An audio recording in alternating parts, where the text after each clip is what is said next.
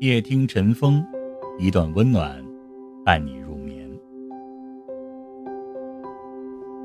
那一年，他病了，而他用板车拉着他去镇上找诊所看病，说了一箩筐的好话，掏出口袋里所有的硬币，郎中终于给他打了针，再塞给他两副黄竹纸包着的中药。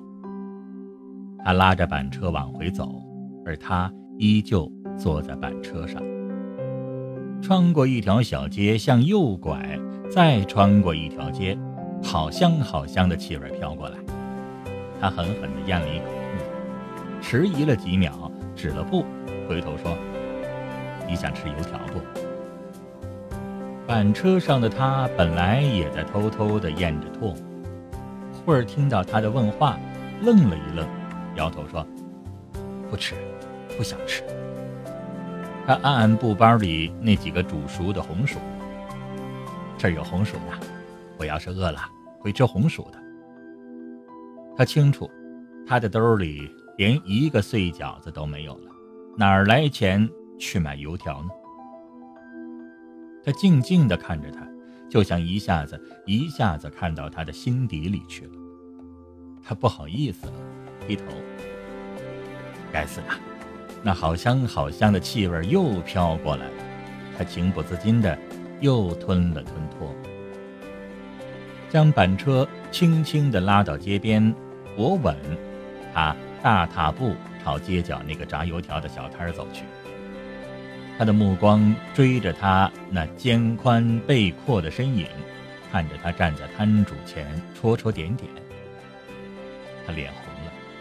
羞愧地闭上眼。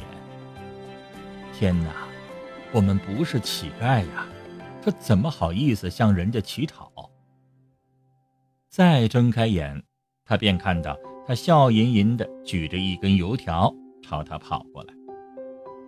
他生气，扭头：“我不吃，我不是乞丐，我不吃乞讨来的东西。”他大声说：“谁说这油条是乞讨来的？”我是拿烟丝换的。他诧异，拿烟丝换的，那你想抽烟咋办？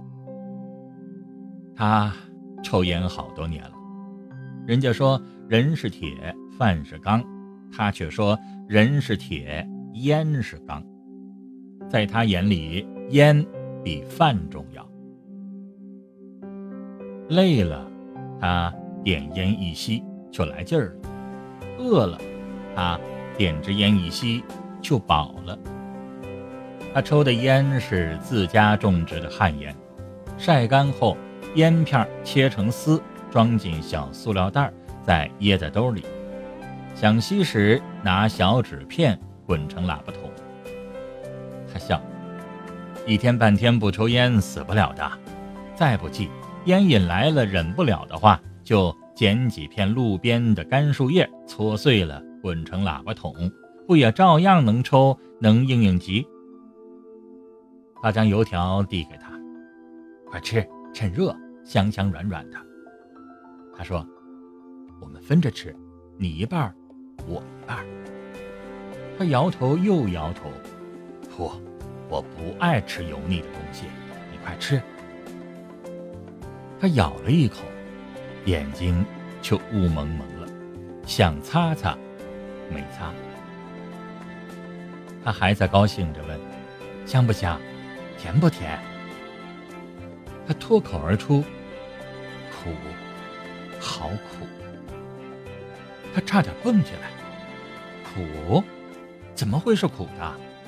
我要师傅给炸一根最甜最香的呢。”他抬起头，皱眉：“不信，你自己尝尝。”他用劲儿掐下一大截，狠狠地塞进他的口里。他嚼了一下，再嚼一下，咦，奇了怪了，不苦，好甜，好香，还暖和和的呀！看他一脸摸不着头脑的疑惑样子，忽然的，他扑哧一声笑出声来了。他顷刻间就明白是怎么一回事了。